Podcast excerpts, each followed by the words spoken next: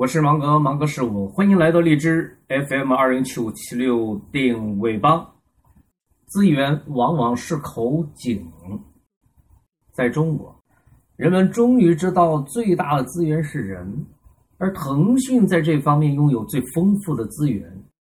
即便如此，也不能理解为没有了正屠夫就吃不成猪肉了，并且资源的种类多种多样，放到不同的地儿。产生不同的结果。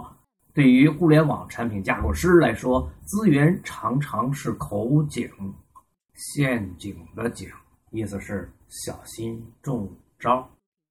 资源是水，不是种子，但它影响根的走向。种子是种子，水是水，瞄着资源来设计种子，这是一些架构师常犯的错误。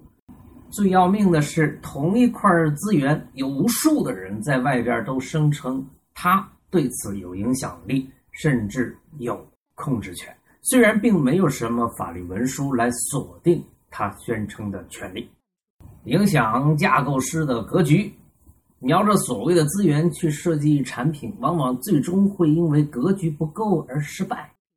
因为互联网的产品没有边界，打破地域，这里没有围墙，天高任鸟飞，海阔凭鱼跃。有本事你可以吸引全球的资源。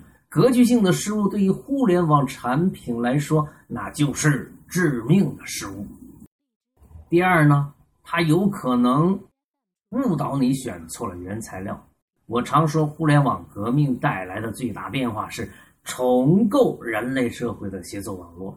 建立新结构，阿里是重构了商业的结构，新浪、微信公众号、今日头条等等是重构了新闻与出版等行业的结构，百度打破的是社会元素的排序系统，玩的是可以人工干预、可以公开作弊，这也挺畸形的。生物界就是这样，正常的对面可能就有畸形的存在。资源是这样来影响架构师的。本来应该使用木料盖的房子，因为有青砖的资源，在一片营地盖起一栋青砖房，怎么看也不得劲儿。这算好的，毕竟楼还是盖起来了。而最严重的情况是，原材料选错了，这楼啊，它始终都盖不成。NBA 选秀状元常被当作舰队的核心，可是如果你选了一个水货状元，这一轮舰队工程。就只能承认失败而推倒重来。最有名的案例是，二零零一年乔丹为奇才队选来了跨梅布朗，谁成想，事实证明他是一个这样的水货：一流的身体，二流的技术，三流的篮球智商，不入流的心理素质。于是奇才队以他为核心的打造争冠球队的计划落空了。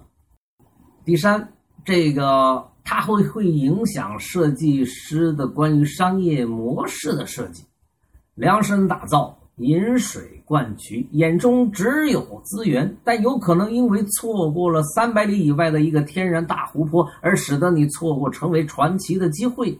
不知道、不确定、无边界是互联网时代的特征。人有挖松土喜欢找软柿子捏的习惯定式，所以啊，说到影响，它还有可能会导致你因为营养跟不上而影响生长发育的速度、迭代的速度，最终因为体量不够而被消灭。如果一定要找到资源对于互联网产品架构师的最大的危害的话，那就是资源干扰了架构师的想象力，妨碍了架构师发挥想象力的积极性。而互联网创业就是一个把人类想象力发挥到极致的艺术活。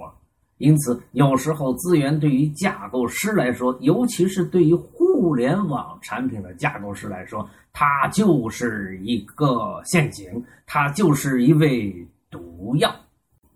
别跟我说资源，隔壁老王头宣称那是他家的地儿，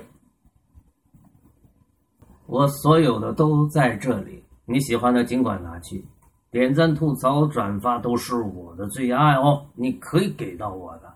哎，别那么小心嘛！哎，这就对了。因为网络生物，芒格与你在一起；因为人文语言架构师，芒格与你在一起。